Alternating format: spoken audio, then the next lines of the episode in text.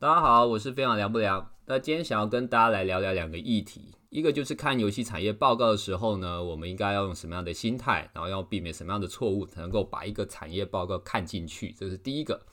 那第二个想要跟大家来聊聊 NFT，NFT 就是非同质化代币，有点像是区块链的那个比特币。那最近这一个概念非常的火红，那也想要聊，就是说这个概念跟游戏结合起来有什么可能的发展方向以及未来性。呃，所以主要就是想要跟大家来聊的这两个部分。OK，首先我们来进入到第一个部分，就是说当我们在阅读产业报告的时候，尤其是游戏产业报告，那我们应该要注意的几个事情是什么？像我自己就是进入游戏业之后呢，呃，其实非常喜欢收集跟看游戏产业的报告，因为当你作为一个新鲜人的时候，你就会觉得我对整个游戏产业都不懂。那可能大家像我以前就是会有一些求知欲嘛，所以就会想要尽可能的收集各种各样的报告。那以前也是就是收集很多的报告，但也不看，就是一直把它收集起来，觉得我有一天一定会看，但通常都是不会看的。那后来呢？因为开始在做写作的工作，然后在经营粉丝团，我就会比较认真，呃，比较好好的去研读这些产业游戏的呃游戏产业的报告，然后就会发现这些报告其实都有一些盲点，或者说是当阅读者没有注意一些事项的时候，其实看这些报告不一定对你会有帮助，可能还是会有伤害。所以今天趁着刚好最近有非常多的二零二零年产业报告出来的时候，想说。借着这个机会跟大家讲一下，在阅读这些游戏产业报告的时候，应该要注意的问题。OK，首先第一个呢，大家要去注意一下这个报告者的利益冲突的问题。打个比方来说，当你拿到 Unity 的报告的时候，因为 Unity 它最大的收入来源就是广告变现，所以当你在看广告变现这一端的报告的部分，那你就要去看，就是说它会不会有夸大广告变现的效用。呃，你要那像我自己在看这份报告的时候呢。我除了看它的这个广告变现的这个成长率，我还会看，就是说它这个广告变现的这个分类里面呢，哪几个游戏的分类是表现最烂的？因为对我来讲，因为你既然要吹捧广告变现这件事情，那如果有些游戏它的这个广告变现的这个表现在二零二零年都表现的非常烂的话，那代表就是即使我想要吹捧，它还是一个扶不起的阿斗。那这个事情的真实性就会非常非常高。那像 Unity 的报告里面，像博弈游戏。在二零二零年的这个呃广告变现，我记得反而是下滑的部分，那这个的可信度就会非常非常的高。那包含如果你看 Facebook 的报告，我记得以前看了一些 Facebook 的报告，在讲那个全球的广告投放的部分，那基本上 Facebook 都会说自己是第一名啊，所以在这个部分可能自己就看看就好。那可能要看的是跟它主要业务比较无关的一些 part，那那些 part 可能对你来讲才有比较大的价值。那又像之前 A P P Any 就是呃游戏人很喜欢用的一个第三方的统计网站，那它会统计呃所有 Apple 跟 Google 游戏或者说 App 应用的这个排行榜，可能从以前到现在，比如说从二零一零年到二零二零年，它都有这个资料库在。那你可以看到，就是说每个游戏它的这个排行榜的名次的变化，然后去了解趋势的状况。那之前 A P P Any 有想要推一个东西叫 Game I Q，就是在讲每一个游戏品类。呃，它可以就是说，如果你去买这个 A P P 的服务，你可以去知道每个游戏品类的这个表现状况。那它就会去强调，就是说，当呃使用者或者说我们在游戏市场的研发或营运的人员，呃，去了解游戏品类这件事情，对于整个游戏的营运或是研发有很大的帮助，他就会一直在推这件事情。但就我自己的理解，就是游戏品类这个部分现在已经越来越模糊了。就是一个 R P G 游戏，它其实可能会掺杂一些 SUG 的玩法。呃，一个益智三消的玩法，它可能还会掺杂一些卡片、卡牌类型的这种培养机制，所以游戏分类或者说游戏品类这个东西对我来讲，我觉得它很模糊。所以当我在看 A P P 的报告的时候，Game I Q 的这一 part 反而对我来讲，我就比较不会去着重去看。那但这个我觉得是对于每个人的理解或认知有不同的观点跟看法啦。这边只是提供我自己的想法，但就是说，当你去看一个。呃，分析公司所提供的报告的时候，你要先确认这家公司最近有没有相对应的产品要推出，然后它的主要的收益来源是哪里，然后再去看这个报告，你比较不会被去误导到这样子。所以这个是第一个部分，大家要去确认报告发布者的利益冲突的问题。好，第二个部分呢，就是所有的游戏产业报告很喜欢列一个东西，就是诶，现在哪一个游戏特别好。哪一个游戏的类型或者说类别特别夯，然后推荐大家可能往这个游戏类别去做。但要注意的是，就是说这些成功的类型或者说成功的游戏，他们都是已经发生的事实。而且通常如果在一个游戏产业报告里面被提出来的时候，它应该都是已经过了一季或者两季的既定事实。也就是说，这个事情已经发生很久了，并不是你看了报告你就比别人很快的看到这一个商机，除非说你可以从报告没有讲到的东西去发掘一些蛛丝马迹。这个我们后面会讲。但如果报告很明显的提出跟你讲说，譬如说他现在讲 RPG 在台湾最好。你现在才要去做 RPG 游戏，你就等于跟大家一起去进红海。你如果没有做一些创新的机制的话，那你很有可能就是在红海里面跟大家在玩那个泥巴摔跤之类的。对，所以在看产业报告的所有的成功的案例、成功的这种品类或者说成功的趋势，它都是已经发生的东西。对我们来讲，重要的是看这个趋势本身在未来会不会改变，它的这个趋势会一直持续下去呢，还是说这个趋势已经到顶了？然后记得一定要想，呃，一定要记得一件事情，就是所有在游戏产业的报告的这些趋势，都是已经发生过一季到两季的东西，所以它都是一个已经比较中后期落后的东西了。这个大家一定要记得。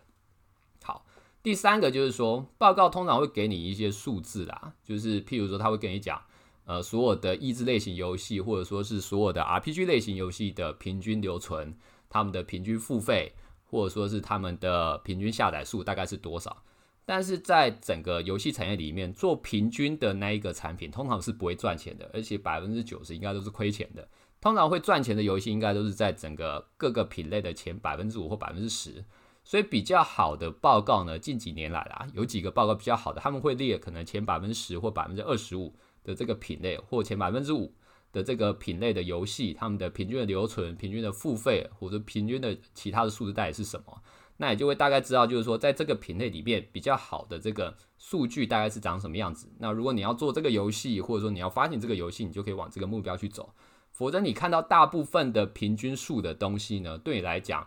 呃，只有很细小的参考价值，没有太多的参考价值。这个是大家要注意的东西。就是说，你不要做一个游戏，然后你看平均数。呃，七流可能是十 percent，你就觉得我的游戏目标就设七流十 percent，那你很大的概率你的游戏一定会亏钱。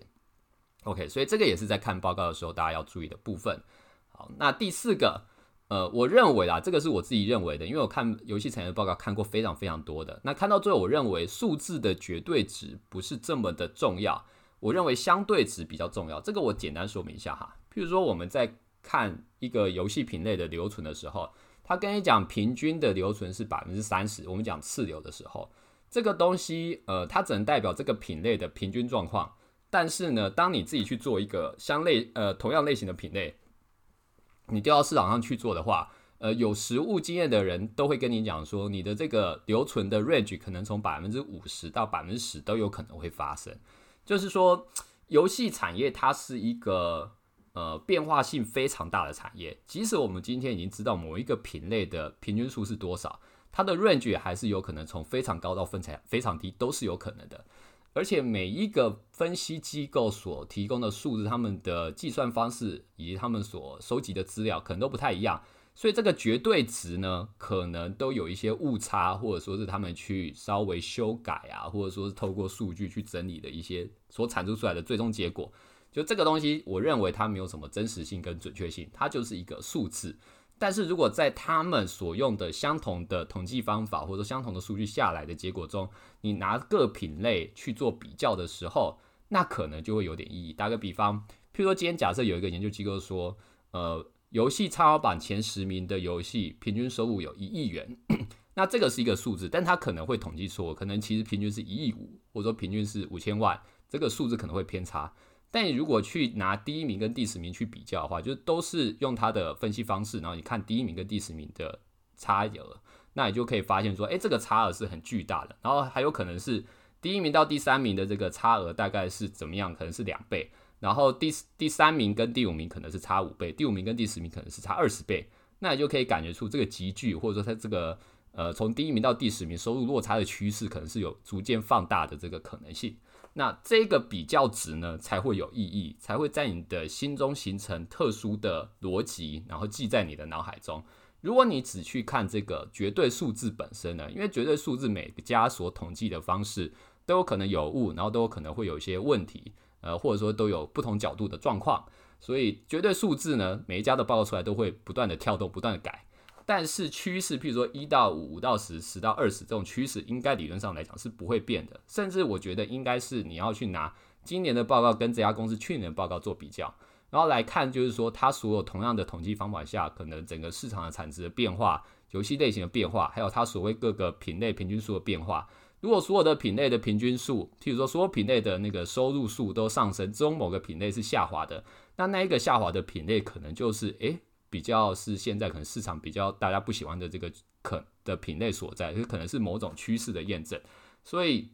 呃，从各种不同的数字来做比较，会比你只去看那个绝对值本身，我觉得是更为重要的。这个我也是认为是呃大家应该要去注意的一个地方啦。OK，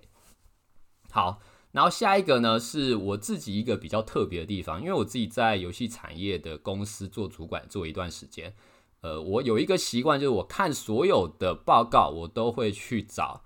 呃，这份报告的矛盾的之处。打个比方，就是说，当这份报告如果讲这个游戏产业的收入或者说整个产值是上升百分之三十的时候，我就会去看它细到每一个分类的产值加起来，平均有没有到百分之三十，会不会就是说，其实它加起来没有到百分之三十，只有到百分之五、百分之十之类的。又或者说是，如果像我看以前我们自己。呃，member 的报告，他今天如果讲说他这个游戏的收入成长百分之十，然后都是因为他的玩家的付费比较好，那我就会回头去看说，除了付费比较好以外，有没有可能它的留存或者说它的活跃人数是下滑的？就是我除了看他所讲的正趋势以外，我还去看负趋势，然后看负趋势的东西跟正趋势有没有相违背，或者说有没有什么呃可以去另外解释的地方。呃，这样的好处，这样做的好处，并不是为了去挑骨头，而是在这样的呃方式底下呢，你会去习惯用各种不同的逻辑去解释这份报告所提供的东西。因为报告者有的时候啊，当你看一份产业报告的时候啊，它很有可能是分很多 part 各自去撰写的。所以我是有看过很权威机构的报告，是它第一个 part 的结论跟第二个 part 跟第三个 part 结论是不一样的哦。然后这个时候你就要回去看说这个 part 的不一样。到底是为什么？有的时候可能是你自己的理解错误，有的时候是这个报告，呃，权威机构他们自己制作报告者的本身他们是没有 think 好的，就是大家对于同样的数据，但他们的观点的看法是有所不同的，那你就可以去判断，就是说这份报告值不值得整整份报告都去相信它，或者说把它拿过来用，又或者说这份报告其实根本就没有必要去好好的研读它，但。大部分的时候，你就会发现，其实是可能你自己的理解有误，就是你发现这个报告的 A、B、C 可能有矛盾之处，但你往深了去想，才发现啊，可能我自己的理解有错。但当你发现自己的理解有错的时候，你就会发现，诶，你更了解这份报告了，你更理解这份报告的结构跟他所想要表达的东西。所以我自己觉得，就是说找报告里面的各种可能矛盾之处，对于自己的逻辑训练是一个很好的帮助。这个。呃，是我自己看报告的一个习惯，也分享给大家。OK，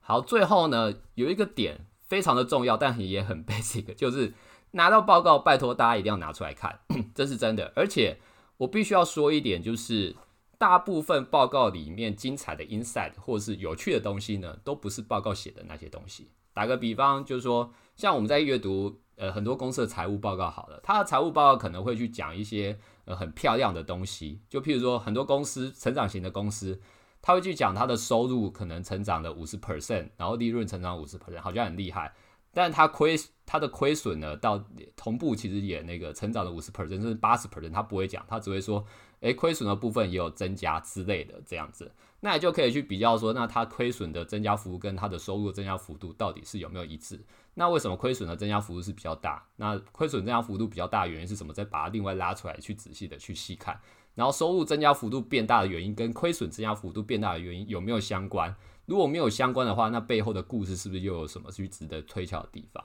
就是你要一直去想办法看任何一份报告里面所有的数字，不管是正相关或负相关，他们有没有互相牵连，有没有什么矛盾的地方？然后把不同篇幅的这个报告的逻辑拿出来交相拆解。呃，通常真的会让你发现一些报告者自己可能都没有发现的有趣的东西，这个是我自己的经验。所以大家如果拿到报告的话，拜托一定要拿出来看，这个是我给大家一个呃真心的建议，就是说你即使要转发，你可以看完之后你就尽量就写一句话，然后再把它转发出去。就我之前有听过，应该是敏迪和科技导读的周期华先生他们在聊就是写作者的自我修炼的时候，敏迪有讲过他在一两年前，他针对每一个新闻，他都有一个习惯，就会留下一两句的 comment，然后再把它转发出去。我觉得那是很好的一个呃入门的这个做法，就是当你看到一份资料或一份报告，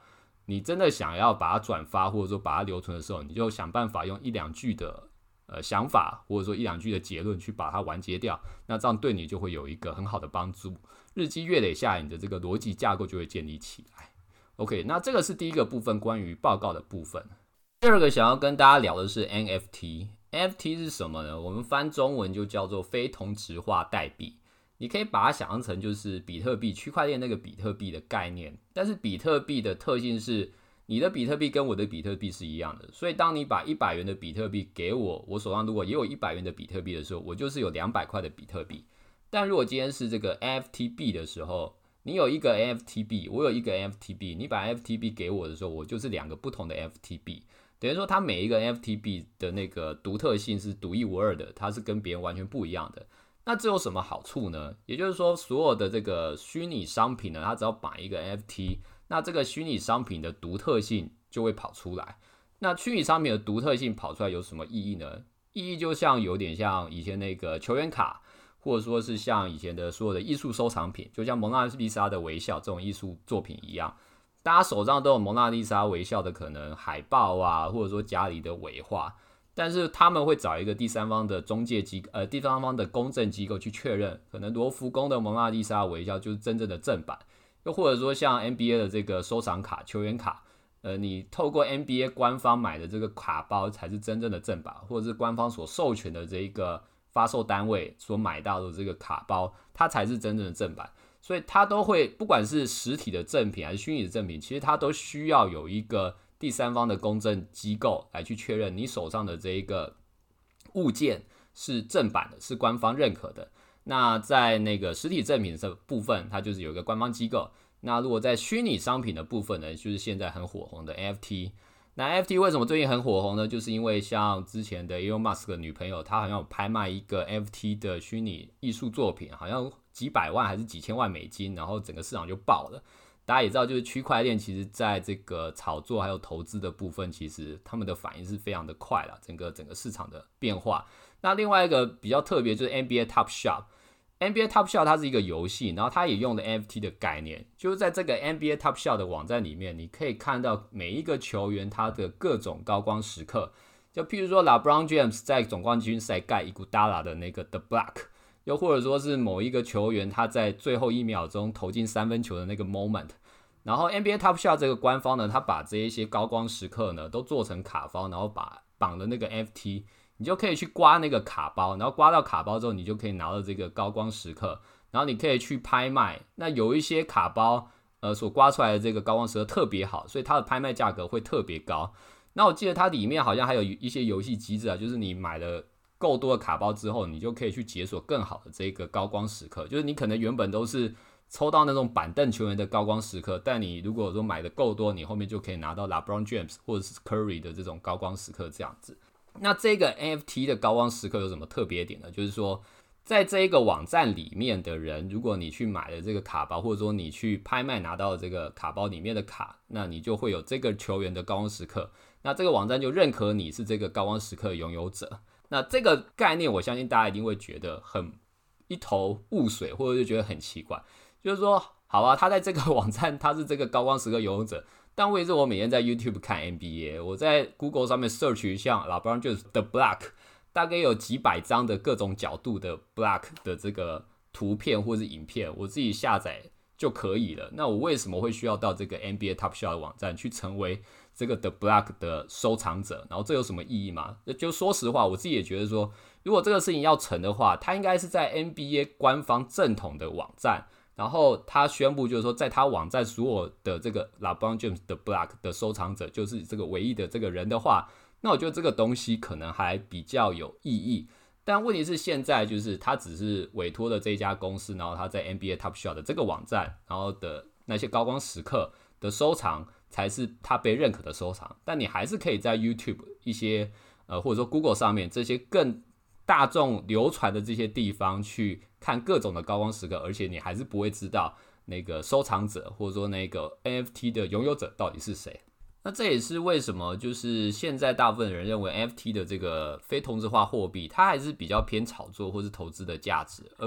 并不是把它当成一个真正可以去证明独特性的一个货币在。因为现在在 NFT 的案例里面呢，大部分的东西，譬如说我们看 Elon Musk 他女朋友拍卖的那个艺术收藏品，或者说其他的艺术收藏品，它都还不是普罗大众所认知的那种艺术收藏品。那像 NBA Top Shot，就是说 NBA 这些高光时刻，虽然是普罗大众大家认知有价值，呃，情感也认同的东西，但这些高光时刻，它其实之前都一直被散播在世界各地，应该说就是说散播在整个网络世界里，然后是连你阿妈或我阿妈、我爸爸妈妈都有办法，我们直接用复制贴上，或者说直接 copy 就可以 copy 下来的东西，所以它很难被一般人接受，说这个东西。呃，它是真的有价值，你有这个拥有权，但你这个拥有权只能在某一个网站去彰显你的拥有权，而不是在整个网络世界去彰显你的拥有权，这个就会形成一个最大差别。但有趣的是，这个问题是可以在被游戏